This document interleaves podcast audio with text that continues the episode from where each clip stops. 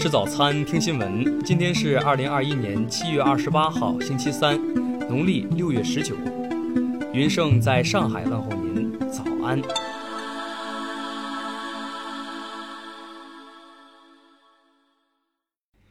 首先来关注头条消息。据港媒报道，香港男子唐英杰涉嫌违反香港国安法，二十七号被裁定煽动他人分裂国家罪、恐怖活动罪罪成。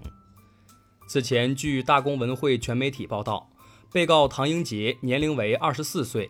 于二零二零年七月一号在香港由东区海底隧道至湾仔谢斐道和科布连道交界一带，驾驶插有“港独”中英标语旗帜的电动车，冲越三道警方防线，撞伤三名警员。他被控一项煽动他人分裂国家罪，一项恐怖活动罪。以及一项属恐怖活动交替控罪的危险驾驶致他人身体受严重伤害罪。听新闻早餐知天下大事，下面来关注国内新闻。中央纪委国家监委昨日公布数据，六月份全国各级纪检监察机关共查处违反中央八项规定精神问题一万零四十七起，这是连续第九十四个月公布月报数据。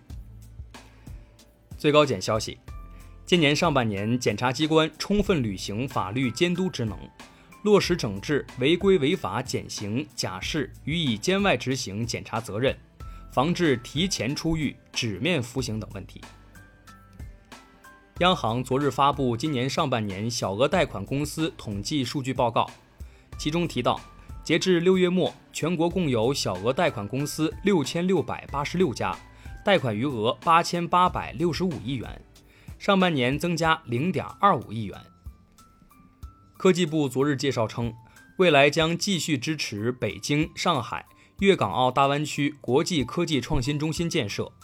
支持有条件的地方建设区域科技创新中心，形成区域创新的增长极。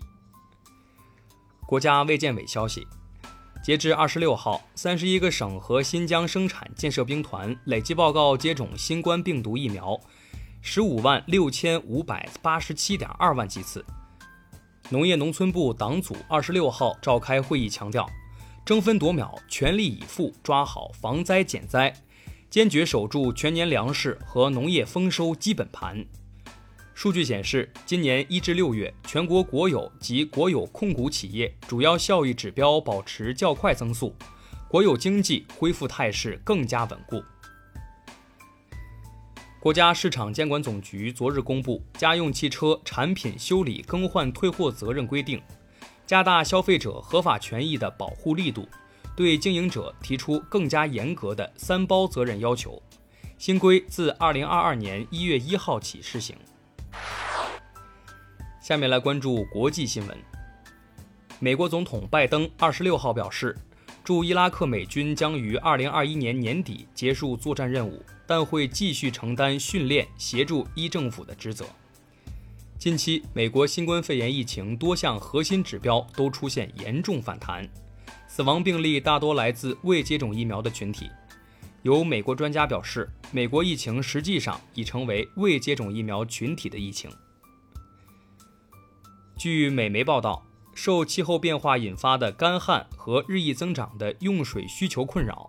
全美第二大水库鲍威尔湖的水位已降至五十余年以前首次蓄水以来的最低水平。CGTN 智库于北京时间二十六号晚间发布网上民意调查报告，报告显示，参与投票的全球网民百分之八十认为新冠病毒溯源问题已经被政治化。联合国秘书长古特雷斯二十六号呼吁国际社会改造粮食系统，以加速可持续发展。他强调，全球粮食生产效率低下是导致饥饿人数大幅增加、造成三分之一温室气体排放以及百分之八十生物多样性丧失的重要原因。联合国阿富汗援助团二十六号发布一份报告显示。随着今年五月国际部队开始撤离阿富汗，塔利班发动进攻导致战斗加剧，阿富汗平民伤亡剧增。日本外二十六号就俄罗斯总理米舒斯京访问北方四岛之一的泽捉岛发表谈话称，这是伤害日本国民感情的行为，极为遗憾。他明确表示，作为日本无法接受。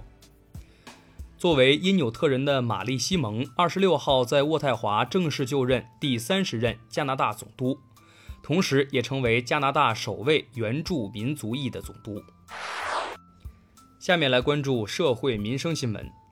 河南省官方昨日下午通报，截至二十六号十六时，河南省各类慈善组织、红十字会共接收捐赠四十九点四九亿元。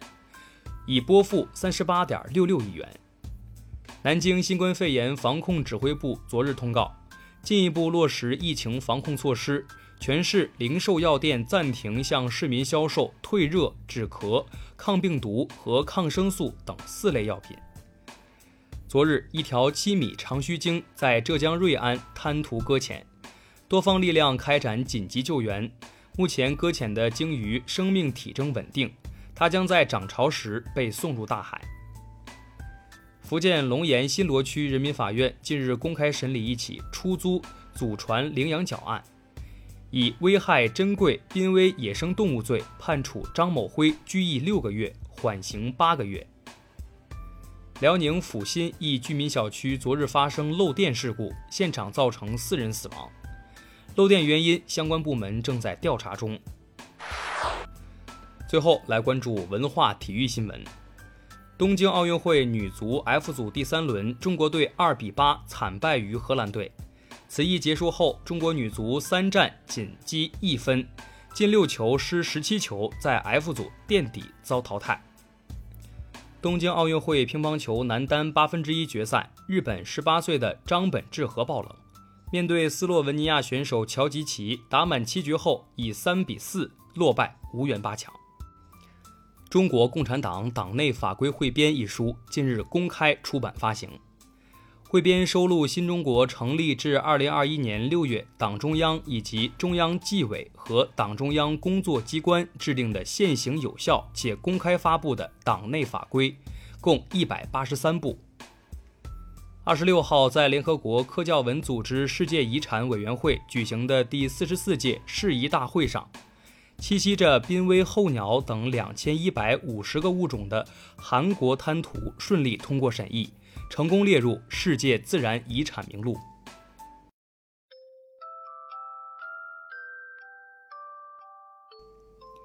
以上就是今天新闻早餐的全部内容，咱们明天不见不散。